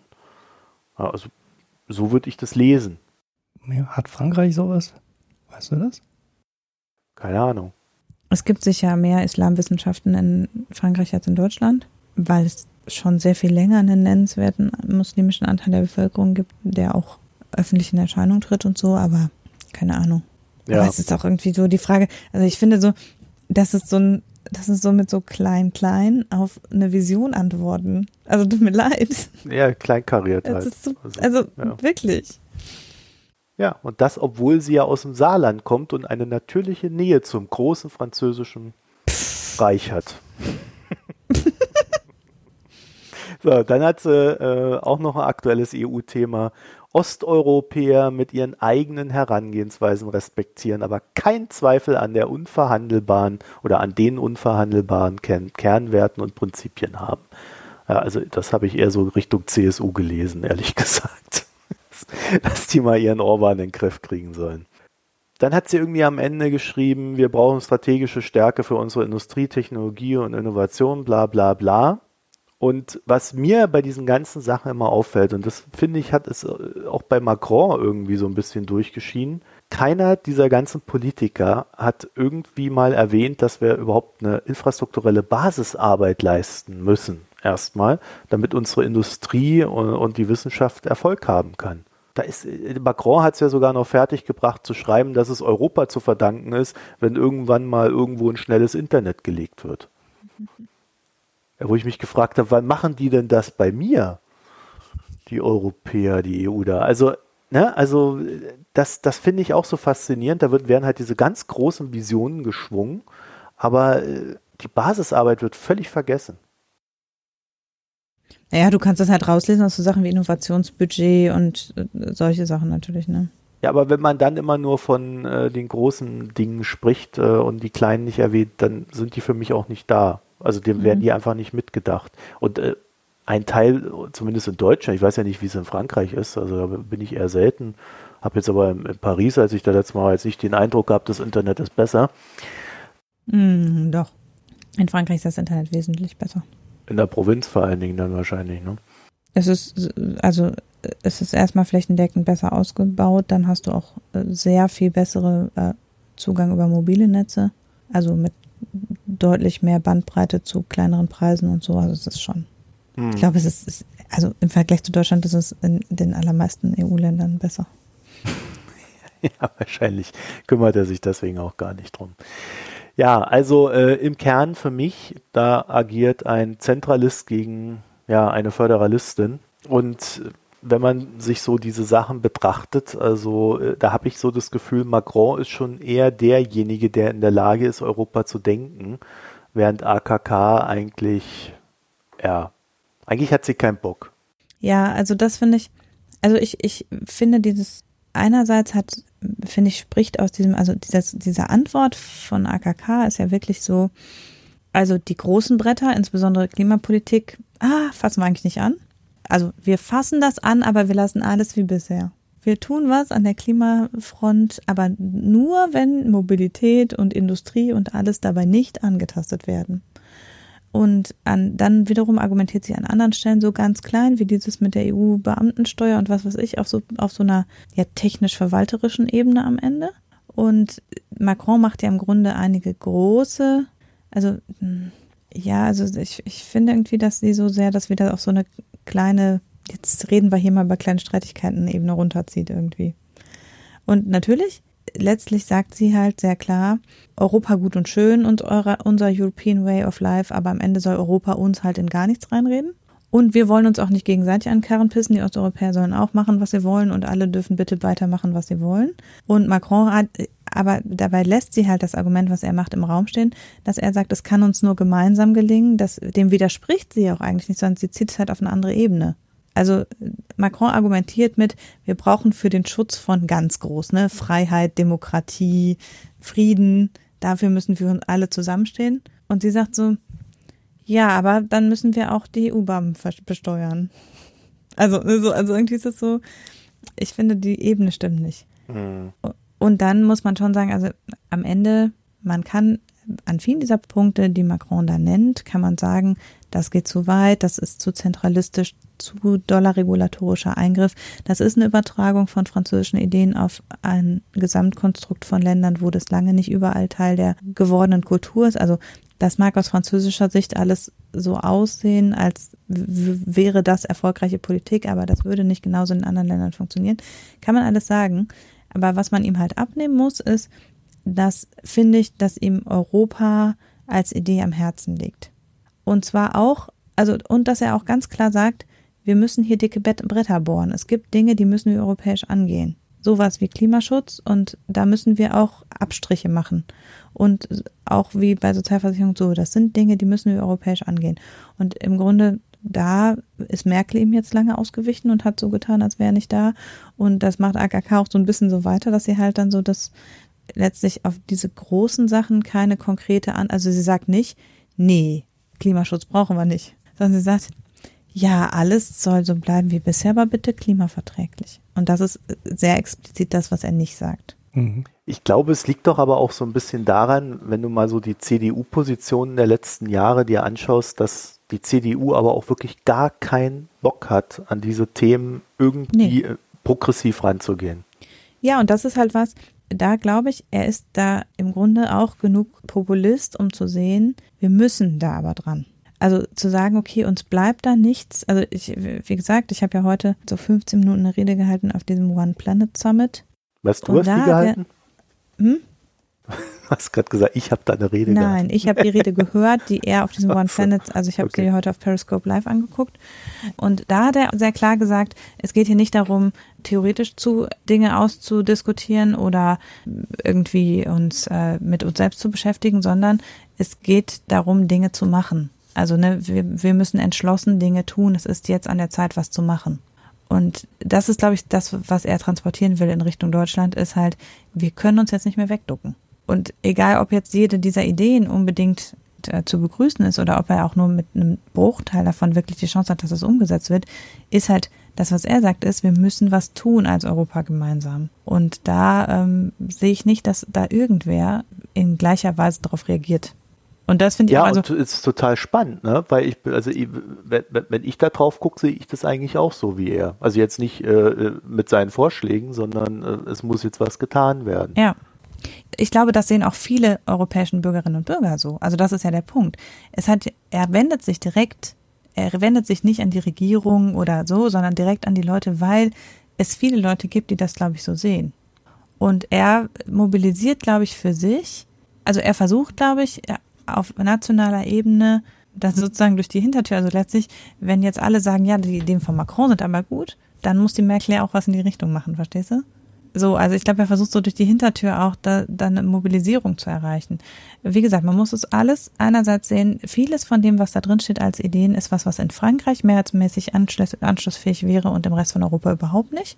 So, das ist schon auch eine sehr französische Position, die so ein bisschen ist Frankreich auf Europa ausrollen. Und da wird ihm auch klar sein, dass er damit vor die Wand fährt. Das ist sicher eher innenpolitisch das Signal, ich stehe für ein starkes Frankreich in Europa, weil das muss man ja schon auch sagen. Er ist sicher ein ausgemachter Europäer, aber er ist sicher niemand, der sagt, ich lasse da damit, also ich gebe die französische Position klein. Ist dann in der Logik es nicht sogar so, dass äh, AKK dann für ein starkes Deutschland in Europa steht mit ihrer Position? Nee, die steht für ein schwaches Europa. ja, genau. Also sie, also sie argumentiert mehr so in Richtung, ja. wir brauchen halt quasi, ähm, wir sollten uns auf den Minimalkonsens einigen und sonst alle machen, was wir wollen. Und Macron transportiert letztlich so ein, okay, wir brauchen Europa tatsächlich, aber wir gestalten das dann auch. Und in unserem Sinne im Wesentlichen. Wie gesagt, man muss da lange nicht mit allem einverstanden sein, aber mit der Idee, dass, dass da was sich bewegen muss, das hat er, glaube ich, das ist schon den Zahn der Zeit erkannt. Also das ist auch seine Stärke, glaube ich, da zu erkennen, welche Themen wirklich brennen und die halt dann auch anzusprechen, sich auf die Fahnen zu schreiben. So, also was machen wir jetzt mit dem Ding? Als äh, Fußnote in der Geschichte ablegen. Mm. weil wenn, wenn, weil es wird ja nicht wirklich, es hat ja keine Diskussion ausgelöst, ne? Also. Nee, leider nicht. Also ich, ich weiß nicht, ob er damit geschafft hat, die Themen zu setzen, äh, so wie er sich das vorgestellt hat für einen Europawahlkampf. Naja, in, also ich, ich glaube, dass der, dass das, wenn man es in die innenpolitische Diskussion in Frankreich einsortiert, also eben in der, in der Reihe mit diesem Grand Débat sieht und mit damit, dass er ja jetzt wieder massiv an Popularität zurückgewonnen hat über dieses Grand Débat-Ding, dann glaube ich, da ist es total logisch. Und da mag es eben auch, also innenpolitisch, glaube ich, ist das auch ein, ein geglücktes Signal. Ob das jetzt europaweit irgendwelche hm, Auswirkungen hat, ja, ist fraglich. Also vielleicht, indem es unter Umständen jetzt vor dem Wahlkampfhintergrund insgesamt die Europawahl ähm, präsenter vielleicht macht oder medial mal kurz die Idee Europa ein bisschen, bisschen auf den Schirm gebracht hat. Aber er landet da ja scheinbar bei den anderen europäischen Regierungen nicht besonders. Mhm. Ihm fehlte am Ende, also ich glaube, ihm fehlt, glaube ich, einer, der so mitred, mitgeht. Also wenn jetzt irgendwie so wie damals das Kohl-Mitterrand-Gespann, wenn er irgendeinen finden würde, der sich sozusagen an seine Seite stellt und sagt, das betreiben wir jetzt gemeinsam, dann hätte er schon ein bisschen Funde zum Wuchern. Aber da ist halt im Moment Deutschland. Ja, oder mal Fall. jemand, der da wirklich gegenhaut, ja. Aber äh, so, was, was, was, was AKK macht, ist ja, äh, sie, sie, sie, sie sagt zwar was dazu, aber schweigt es gleichzeitig tot. Mhm. Also ihre, ihre Antwort ist so uninteressant, dass sie nicht zu einer Debatte taugt. Naja, und da, wo so konkret Ja, und wie gesagt, sie hat nichts zu sagen. Ja. ja. Sind ja, dann also, totale Details. Äh, sie hat ja auch nichts, ähm, und, und ihre Antwort, das ist, was er gesagt hat, stimmt schon.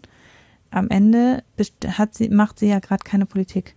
Das heißt, sie kann nicht, sie hat weder auf nationaler noch auf europäisch, europäischer Ebene irgendeinen Hebel zu sagen, ja, ich gehe jetzt mit dem Macron in Verhandlung. Spannend wäre ja auch, was machen jetzt die jeweiligen Kandidaten der Parteien zur Europawahl? Also hängt sich jetzt eine Katharina Barley da dran? Mhm. und trifft sich jetzt mit Macron und diskutiert die Ideen mit ihm, ja. Also so, das ist ja auch nochmal, wer, wer steht jetzt für den Europawahlkampf und könnte da jetzt sagen, ach, ich mache jetzt mal eine Wahlkampfveranstaltung mit dem Macron gemeinsam oder so, ne? Mhm. Ja, da sind ein paar Punkte dabei, die könnte die SPD sehr gut aufgreifen. Ne? Die könnte die SPD gut aufgreifen. Es gäbe auch Sachen, die die Grünen aufgreifen können. Soziale Grundsicherung, Klimawandel, Klimabank und so weiter. Und da sind die Antworten von AKK halt extrem nichtssagend gewesen. Da lehnt sie sich halt nicht einen halben Zentimeter aus dem Fenster. Ich glaube, dass nachher die Politik, die sie machen würde, gar nicht so ähm, extrem zurückhaltend ist wie das, was sie jetzt geäußert hat. Aber ja, die CDU, die hat halt oft auch immer Angst, den Wahlkampf irgendwas Progressives zu machen. Die sehen halt immer rechts davon, die AfD, die gegen alles ist, was äh, man vernünftigerweise machen sollte. Und die wollen ja jetzt ein bisschen weiter nach rechts, also darf man ja nichts machen, äh, was irgendwie die Mitte oder die SPD gut findet. Und das ist irgendwie so diese klassische ja, und Politik ist die CDU natürlich eine, ne? ist die CDU steht natürlich sehr stark für die traditionelle deutsche Industrie und die deutschen Unternehmen Und da ist natürlich vieles dabei von den Ideen, die Macron da vertritt, die auf keinen Fall irgendeinem da gefallen werden. Ja, umso bemerkenswerter ist es, dass sie nicht mal diese Chance genutzt hat, da voll dagegen zu hauen. Ja gut, aber gegen Klimaschutz kann sie auch nicht hauen. Also Nein, aber äh, du kannst gegen so diesen, Fragen, gegen, diesen, gegen diesen äh, Zentralismus von Macron hätte sie gegenhauen können. Und da hätte sie diese ganzen Märzleute, äh, hätte sie dann auf ihrer Seite gehabt. Das hätte die beruhigt. Mhm. Diese Wirtschaftsunion und dieser ganze Kram. Ja. Aber nicht mal das hat sie geschafft. Und äh, ich, ich glaube, dass das AKK äh, da so ganz große Gefahr läuft, dass sie zu sehr wie Merkel wird, wirkt auf Dauer. Ja, nichts tun, nichts machen, nichts sagen und äh, mal gucken, was passiert. Dann hätte es auch einfach nicht antworten brauchen, ne? ehrlich. das stimmt auch. Ja, naja, ne? aber es ist ja eine, eine Nicht-Antwort. Mhm. Also äh, gut, in einigen Punkten hat sie was gesagt, aber nicht im Wesentlichen. Und das ist halt so das, was für mich daraus scheint, dass, dass sie am Ende halt äh, gerade so auf mich wirkt wie Merkel in Grün. Ja. Mhm. mhm. Und das ist ja eigentlich das, was die Leute auch in der CDU nicht mehr wollen. Deswegen wundere ich mich, warum diese Chance jetzt so vertan wurde, wenigstens in, in, Sachen Wirtschaft dagegen zu halten. Aber gut, ja, das werden wir nicht auflösen, das Thema. Und ich bin mal gespannt, wie die CDU beim Europawahlkampf abschneidet nach der Nummer hier. Wenn das der Europawahlkampf ist, dann gute Nacht. Ja, das war, mhm. genau. Ich, ich, aber genau das befürchte ich. Das ist so ein Merkel-Wahlkampf. Sie nichts Konkretes sagen, dann macht man sich nicht angreifbar und gestalterischer Wille ist da irgendwie nicht zu erkennen. Ja, wahrscheinlich denken die halt auch noch an die Wahlen da im Osten dieses Jahr, ne? Hm. Gar nicht so sehr an Europa. Gut, ihr Lieben, ähm, dann würde ich sagen, das Thema tüten wir ein und jetzt sind wir aber mhm. schon so fortgeschritten. Ähm, ich würde zwar gern noch über die Griechenland-Anleihe reden, äh, um die Lage der Nation zu korrigieren, aber äh, das würde uns dann jetzt doch noch etwas sehr weit weghauen. Deswegen würde ich vorschlagen, dass wir für die Woche Schluss machen und das dann einfach nächste Woche besprechen. Na gut. Wir müssen nächste Woche ja eh Dienstag aufnehmen, auch wenn ich Dienstag gar nicht kann. ah, hast du das für entschieden Hat er gerade gesagt, ihr müsst jetzt schön. Ja, ja, ja. ja, Geschickt vor allen Leuten hier. Das schneide ich raus. Haha. Klar, jedenfalls äh, wird schwierig nächste Woche einen Termin zu finden. Mhm. Aber peilen wir mal den Dienstag an. Ich versuch's. Ja, ne. Und das reicht dann auch. Äh, man hofft, solange man lebt, um Astrid Lindgren ja, zu zitieren. Ja, genau. Aber äh, nur, nur um es kurz zu erwähnen, ähm, also die, die zehnjährige Griechenanleihe, die wird dann das Thema sein. Äh, wir haben da, oder ich habe da ein paar Korrekturen vorzunehmen. So, äh, Pix und Co. fällt heute auch aus. Ja. Stringent, stringent, ja gut. Ja, tschüss. Ja, äh, äh, ja, also wir machen das jetzt wie AKK, wir brechen die Sendung hier an der Stelle einfach ab. Kein Europawahlkampf. Ähm, bis bald. Tschüss. Tschüss. Danke fürs Zuhören. Ciao.